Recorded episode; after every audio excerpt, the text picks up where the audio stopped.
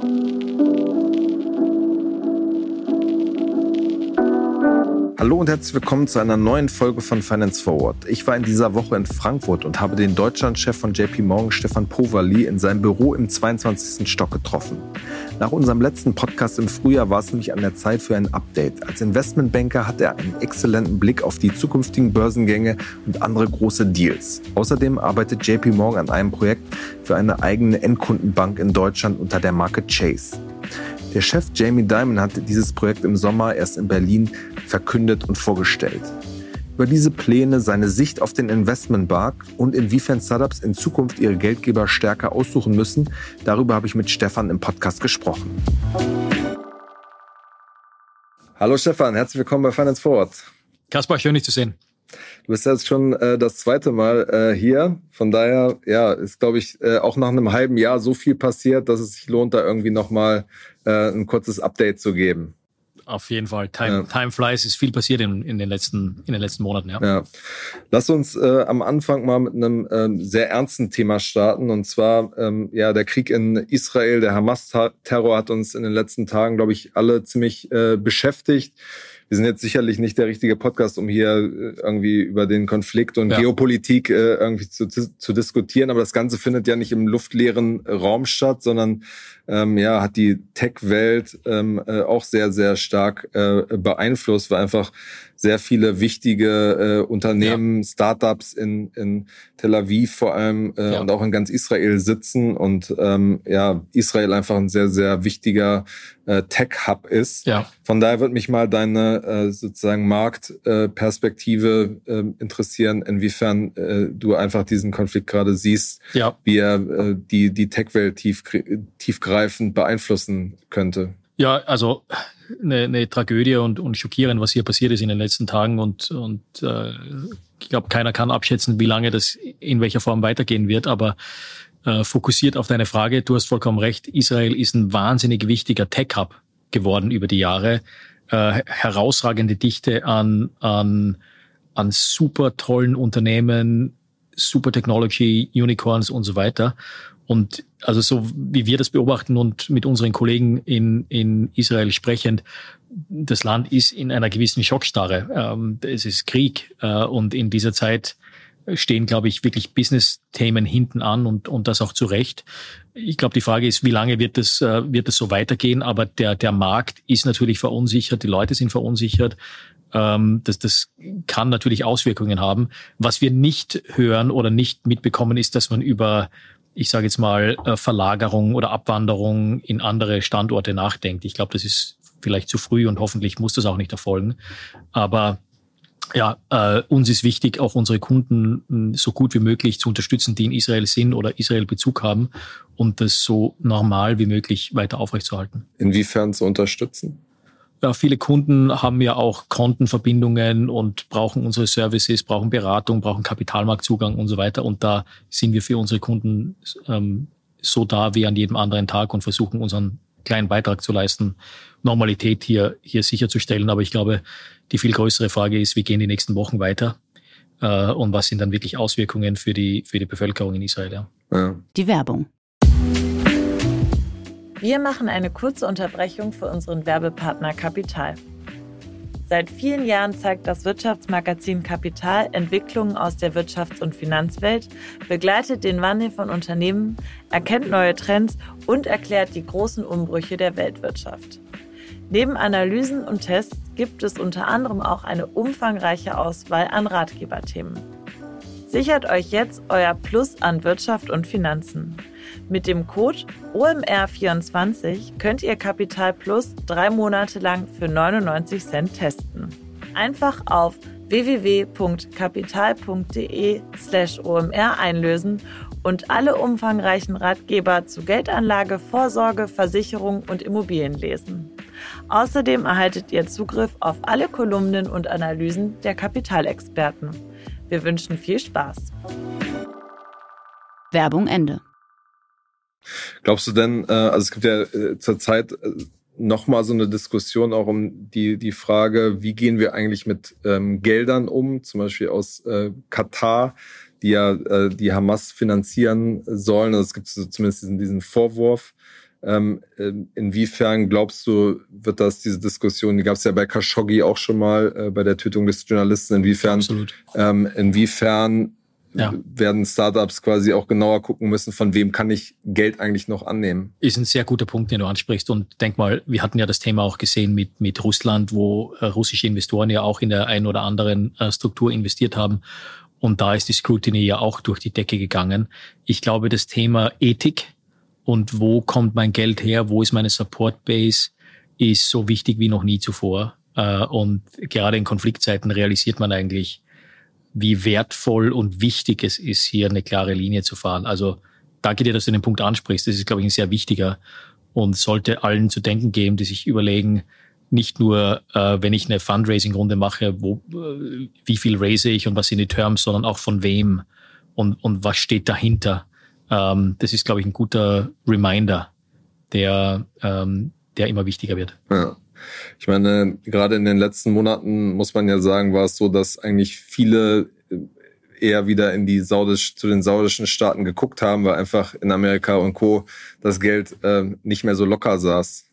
Ja, absolut. Aber ich glaube, da muss man auch stark differenzieren, was mit wem und, und wer steht dahinter. Also ich glaube, man, man darf da nie eine Region über einen Kamm scheren und sagen, die sind alle gleich. Äh, da muss man, glaube ich, sehr, sehr aufpassen und, und den Fehler nicht begeben. Aber die, die Due Diligence und die Scrutiny ähm, hinter der Support Base und hinter der Funding Base, ähm, die wird weiterhin steigen und aus meiner Sicht zu Recht.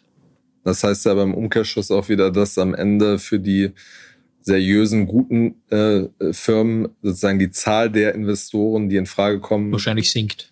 Äh, rapide sinken wird. Ja, ob es rapide ist, weiß ich nicht. Ich hoffe nicht rapide, aber, aber es wird selektiver und äh, ich muss aber sagen, die, die wirklich erfolgreichen europäischen und auch deutschen ähm, Tech-Unternehmen, eigentlich nicht nur Tech, sondern junge Unternehmen, die Fundraising-Runden gemacht haben, die haben sich schon ziemlich genau überlegt, wer da reinkommt und wer da nicht reinkommt. Also ich sehe bei vielen, auch unserer Kunden, dass hier wirklich sehr sorgfältige Hausaufgaben gemacht wird, ähm, im Sinne von, von Investorenbasis, wer wird überhaupt angesprochen, wer ist über, überhaupt eligible reinzukommen. Also ich sehe jetzt da keine große Verzerrung, aber es ist sicherlich ein guter, äh, eine gute Erinnerung, dass man hier eben äh, besonnen und, und vorsichtig agieren sollte. Ja. ja. Du hast äh, im Podcast Anfang des Jahres ähm, warst du eigentlich relativ zuversichtlich, was so Börsengänge ja. äh, und Exits äh, angeht. Ähm, hast davon gesprochen, dass sich die, die IPO-Pipeline ähm, ja irgendwie gefüllt hat. Wie blickst du heute so ungefähr ein Dreivierteljahr später oder ein halbes äh, Jahr äh, auf die Aussage zurück? Ähm, sehr, sehr positiv eigentlich auf die Aussage zurückblicken, weil die, die Pipeline hat sich in der Tat weiter gefüllt und die Pipeline ist sehr hoch. Ähm, wir sehen allerdings, dass die, die Marktstärke ist nach wie vor ähm, sicherlich auch verunsichert durch das gesamtwirtschaftliche Umfeld, durch viele Fragezeichen, die wir eben geopolitisch noch haben. Also wir beobachten, dass der IPO-Markt, der tendenziell immer wahrscheinlich der sensitivste Markt ist, was Volatilitätsausschläge angeht, im Sinne von, man muss hier Investoren heranführen an eine neue Proposition, hier die Arbeit zu machen, in einen neuen Titel zu investieren. Das ist immer schwieriger als Bestandstitel zu handeln etc. Und wir sehen, dass die Volatilität einfach hier nach wie vor sehr, sehr hoch ist. Es, es gingen einige Deals durch. Wir haben auch einige Deals gemacht. Ähm, von einem ARM-IPO zu sprechen, von Instacart zu, zu sprechen in Amerika, Birkenstock, die letzte Transaktion, die wir gemacht haben. Aber wir sehen auch, dass im, im Aftermarket Trading immer noch ein hoher Grad an Volatilität besteht. Viele von den Titeln ähm, sind vielleicht anfangs kurz hochgegangen, aber tendenziell jetzt auch wieder runtergegangen. Also es ist sicherlich sicherlich kein so schönes Bild, wie man sich das erhofft. Um nachhaltig zu argumentieren, IPOs sind eine gute Anlage und Investoren, bitte schaut euch die nächsten IPOs an. Aber wir sind insofern zuversichtlich, weil wir wissen, dass so viel Kapital bereit stünde, um neue Börsengänge zu unterstützen. Für uns ist, glaube ich, die große Frage, ähm, wo muss das Bewertungsgleichgewicht liegen, um hier auch äh, wirklich vernünftige Aftermarket-Performance zu, zu, zu bewerkstelligen. Also du meinst dann praktisch, was passiert, nachdem die Firma gelistet ist? Genau, ja. handelt es rauf, handelt es runter, ja. Und da wird es immer Volatilität geben und ich glaube, gerade in Zeiten wie diesen, auch Stichwort eben ähm, der, der Krieg in, in, in Israel, das ist natürlich ein schwieriges Umfeld, um hier kohärent Leute zu halten, die dann, die dann eher zukaufen und nicht verkaufen. Also es ist nach wie vor ein angespannter Rahmen, den wir hier beobachten, der es natürlich nicht einfach macht, viele IPOs jetzt zu bringen. Ja. Ähm, wie gesagt, aus unserer Sicht ist die, der Optimismus immer noch da, dass wir Deals sehen werden. Wahrscheinlich nicht die hohe Intensität, die wir uns alle erhofft hatten, aber für die, für die richtigen Titeln, die kommen werden. Allerdings nicht ähm, um jeden Preis in jedem Marktfenster. Das heißt, gibt einige, äh, einige äh, potenzielle Emittenten, die sich jetzt natürlich überlegen, naja, ähm, jetzt habe ich Israel draußen, es sind, sind hohe Unsicherheitsgrade da. Lohnt es sich jetzt einen Börsegang zu machen oder warte ich lieber entweder später in diesem Jahr oder dann tendenziell im, im nächsten Jahr? Und viele von, von unseren Kunden sind natürlich jetzt genau in dieser, in dieser Abwägung, in welchem Zeitfenster möchte ich emittieren. Hm.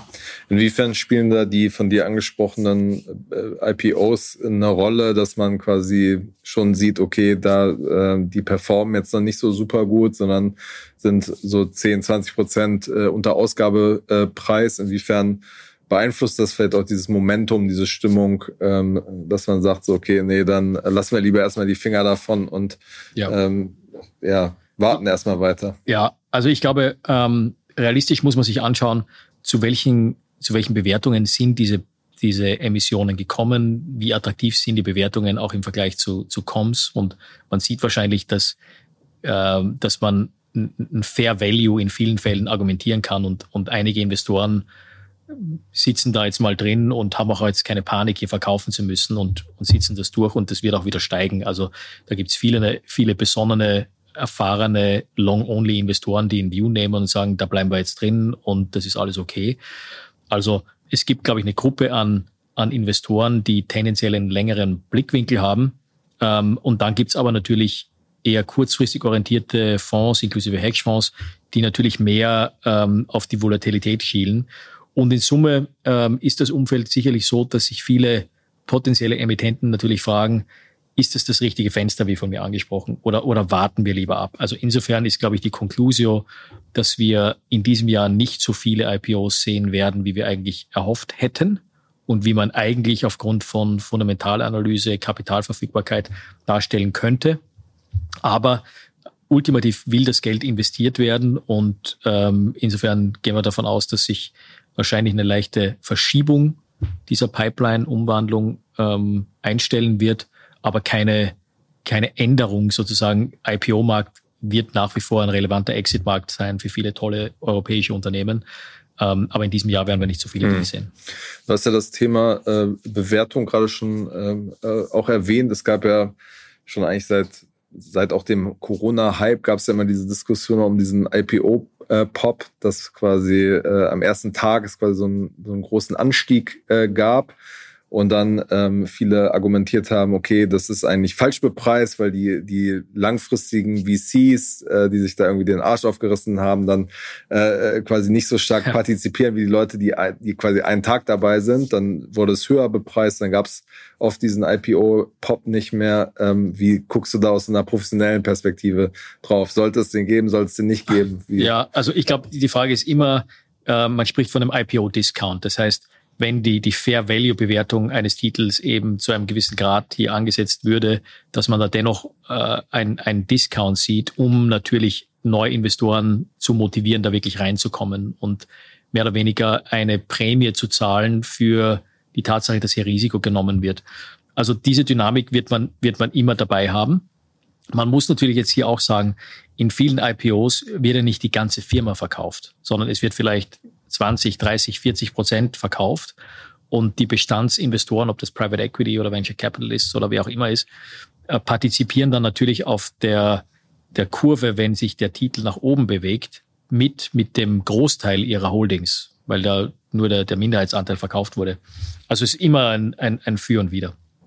Okay, okay wenn man sich so die, die Themen anguckt, die jetzt irgendwie möglicherweise in den nächsten Monaten an die Börse gehen oder verkauft werden auch, wie sieht es da aus? Man hat ja das Gefühl, dass äh, zum Beispiel Fintech, da gab es ja mit N26 und Solaris zwei Firmen, die die in so einer Hochphase während Corona eigentlich schon äh, sich vorbereitet haben äh, intern äh, auf den Börsengang und bei denen man jetzt sagen oder auch öffentlich gesagt wird, wir wir warten jetzt erstmal ähm, äh, sozusagen ein paar Jahre noch.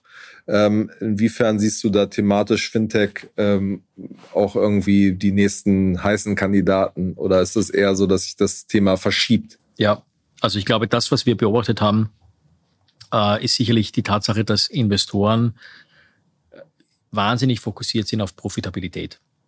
Die wollen Wachstum sehen, aber die wollen auch ein profitables Unternehmen, das Cashflows generiert sehen. Und die wollen keine Fantasie, dass es irgendwie mal einen Turnaround geben wird und Break-Even in zwei Jahren und so weiter. Das fliegt einfach nicht. Das heißt, ich glaube, viele von den äh, Fintechs auch hierzulande haben sich jetzt intern irgendwie neu kalibriert und sagen, naja, wir müssen zuerst mal diesen Pfad zu Profitability wirklich fundamentieren und, und, und den klarstellen, bevor wir wirklich ein glaubwürdiger Börsekandidat sind.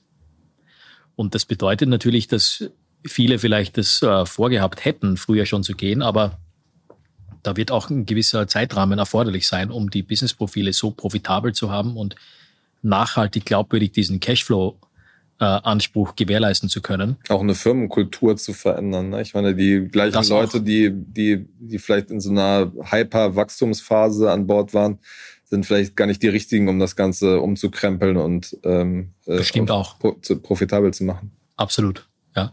Ich glaube, das und dann natürlich auch jetzt abgesehen von der Profitabilität der, der Anspruch eines, äh, ich sage jetzt mal, professionellen Risikomanagements und äh, regulatorischen Managements und so weiter. Da muss vieles erfüllt sein und zu einem wahrscheinlich höheren Standard erfüllt sein, als das in der Historie ähm, erforderlich war. Und das dauert halt auch Zeit, ja. Hm. Bei ähm, Flix, dem Mobilitätsanbieter, ist ja öffentlich bekannt, ähm, dass ihr da äh, als, als Investmentbank mit, mit äh, dabei seid. Äh, die sozusagen peilen ein IPO äh, an, 4,4 Milliarden steht als Bewertung da äh, im Raum. Inwiefern wird das, könnte das für Deutschland nochmal so ein wichtiger, wichtiges Signal für die Tech-Szene auch sein?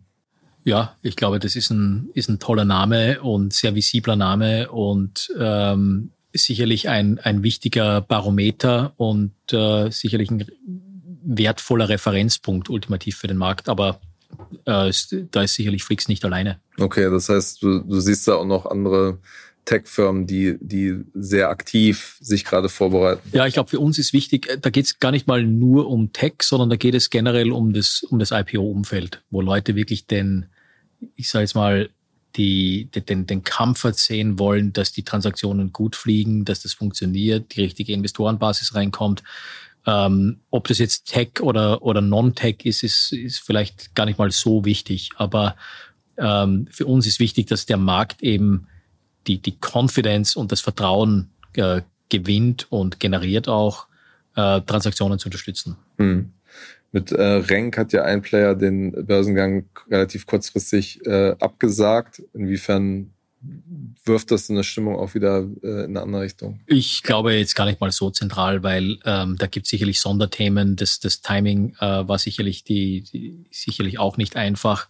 Ähm, da geht es zentral um, wo ist die Bewertung, die hier, ähm, die hier unterstützt wird oder nicht. Und äh, sicherlich so auch, dass die, die Investoren und Eigentümer ähm, nicht zu jedem Preis auch verkaufen müssen. Ja, insofern ist es, glaube ich, ganz legitim, dass in einem schwierigen Marktumfeld äh, die eine oder andere Transaktion mal angetestet wird und, äh, und, und probiert wird und nicht jede muss gemacht werden. Ich glaube, das war ganz rational erklärt und auf, auf Basis der, der Preispunkte der jeweiligen ähm, Comparables durchaus verständlich, warum man das in diesem Marktfenster nicht auf, auf Biegen und Brechen versuchen muss. Hm.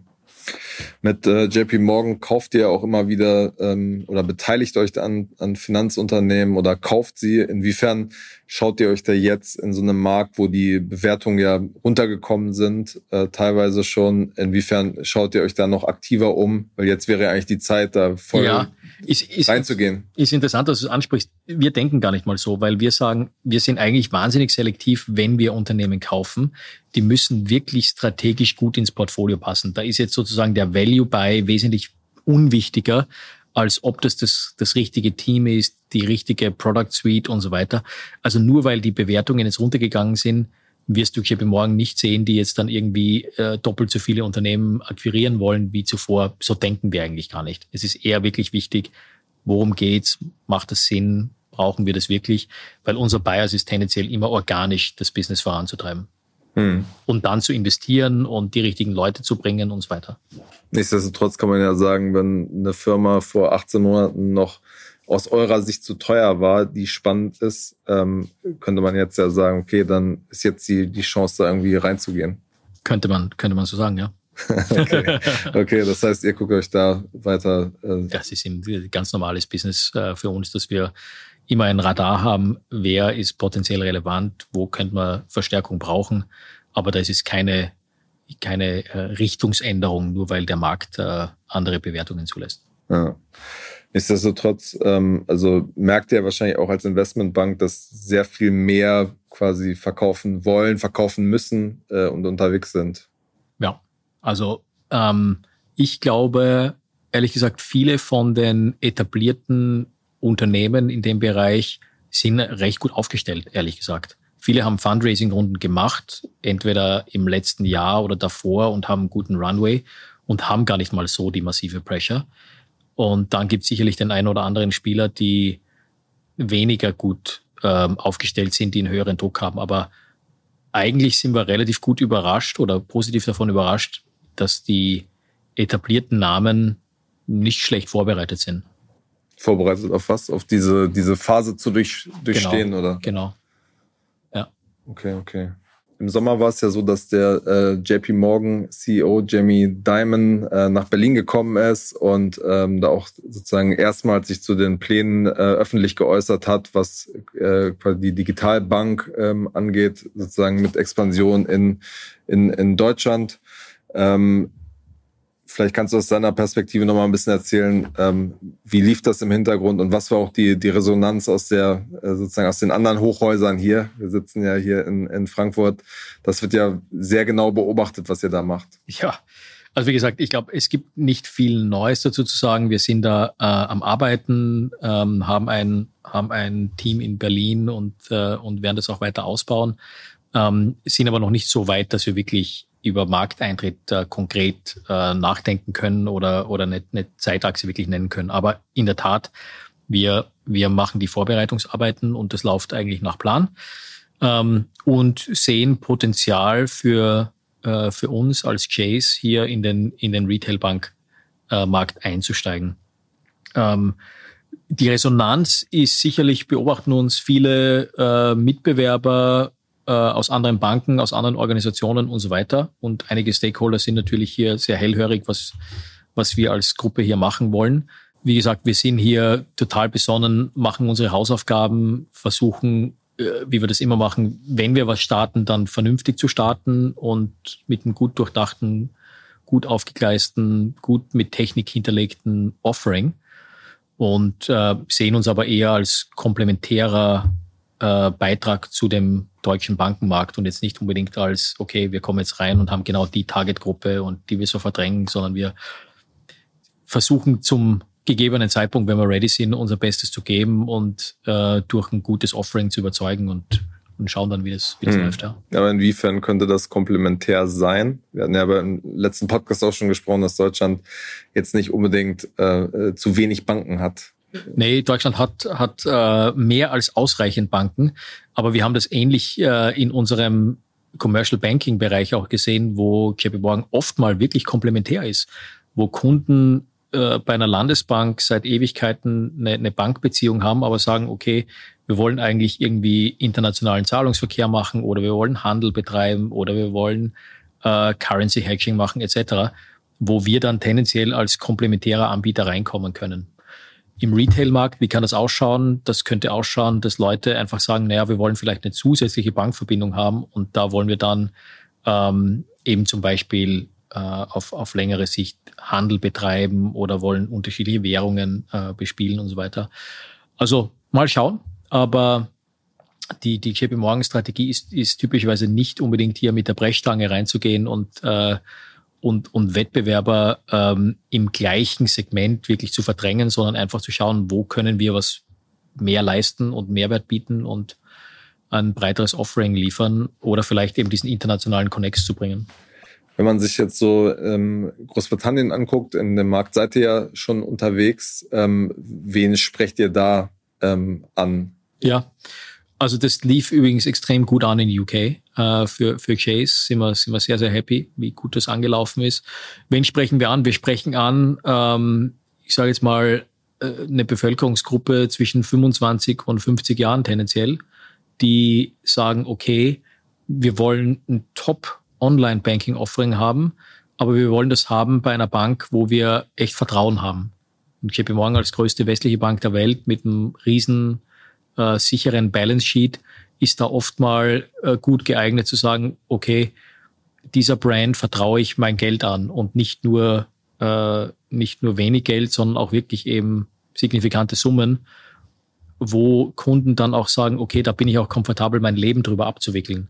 Also mein Gehalt kommt da rein, meine Zahlungen laufen da raus, ähm, unsere Sparkonten laufen auch extrem gut an, weil eben das Thema Sicherheit und Vertrauen und hier ein, eine große Brand im Hintergrund zu haben, in UK gut, äh, gut funktioniert hat. Und die Leute wickeln dann da, ist quasi ihr Gehaltskonto, die traden damit oder wie kann man sich das vorstellen? Ganz genau so.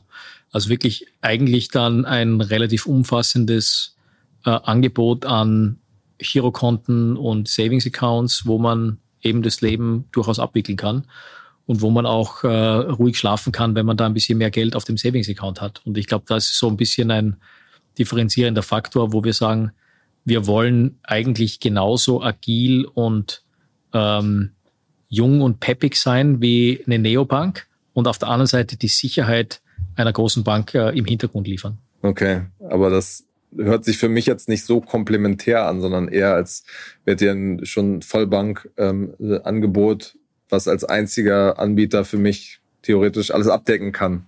Rein theoretisch ja, aber ich glaube, äh, wir beobachten sicherlich, dass viele Kunden äh, switchen ja nicht von heute auf von, von einem Account zum anderen, sondern sagen, okay, das ist meine Hauptbankverbindung, aber ich nehme eine zweite Bankverbindung. Und drum sagen wir oft mal, gehen wir davon aus, dass Leute sagen, okay, man läuft mal mit mehreren Konten an parallel und schaut dann, wo, wo ist es am effizientesten, wo habe ich das beste Vertrauen, wo bekomme ich die besten Zinsen und so weiter. Also ist, glaube ich, kein, kein Ersatz für Bestandskonten, sondern eben doch komplementär und über Zeit muss man sich dann behaupten. Hm. Ich meine, am Ende wird die, die große Wertschöpfung ja bei ein, zwei Konten, wahrscheinlich bei einem Konten, Konto stattfinden. Also eins wird dann, da läuft das äh, Gehalt vielleicht noch drauf, dann geht quasi die, die ein paar Rechnungen ab und ein Konto ist dann für die ganzen täglichen Ausgaben, fürs Trading, für die Zinsen.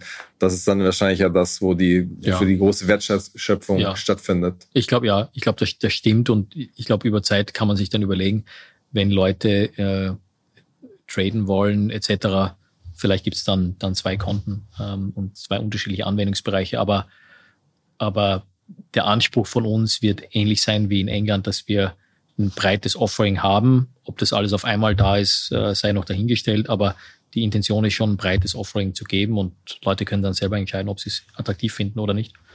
Wie wird das, äh, was sozusagen die technische Infrastruktur angeht, ähm, laufen? Wird das praktisch von Scratch nochmal aufgebaut? Nutzt ihr da quasi die, die Tech aus, aus Großbritannien oder wird hier lizenzmäßig und ja, techmäßig alles neu aufgebaut? Dazu sagen wir eigentlich momentan nichts, äh, wie, wir das, wie wir das technisch machen. Aber ich glaube, man kann äh, selber Annahmen treffen, dass wenn man das erfolgreich in England hochgezogen hat, dass man sicherlich da viel gelernt hat und äh, viel auf das äh, erfolgreiche Konzept aufbauen kann. Ja guckst du dir denn persönlich auch so Neobanken in Deutschland an? Also hast du da bei N26 irgendwie so ein Konto und guckst, wie die bestimmte Sachen machen oder? Nee. nee, okay. nee. Wir haben, wir haben genug Leute, die, die sich da äh, beschäftigen damit, mit, mit Product Positioning und Product Design und so weiter. Also klar machen wir das, aber ich habe jetzt da nicht äh, herumgefischt bei unterschiedlichen Anbietern und äh, äh, um, um nicht wirklich selber die Experience gesammelt. Ja.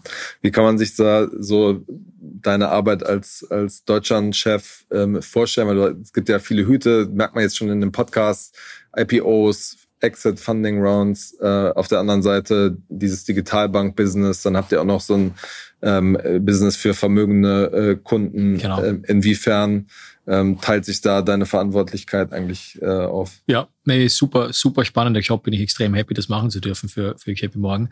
Äh, es ist wirklich sehr, sehr vielseitig. Wir haben natürlich viele strategische Dialoge mit, mit unseren Kunden. Da stimmt das, das ganze Thema Investment Banking dahinter, äh, Kapitalmarkt, äh, M&A-Transaktionen etc. Aber ähm, das Schöne ist, unsere Plattform ist eben sehr breit. Wir haben eben Asset Management, Private Banking, wir haben einen großen Payments-Bereich, das ist der Zahlungsverkehrsbereich ähm, der uns sehr wichtig ist.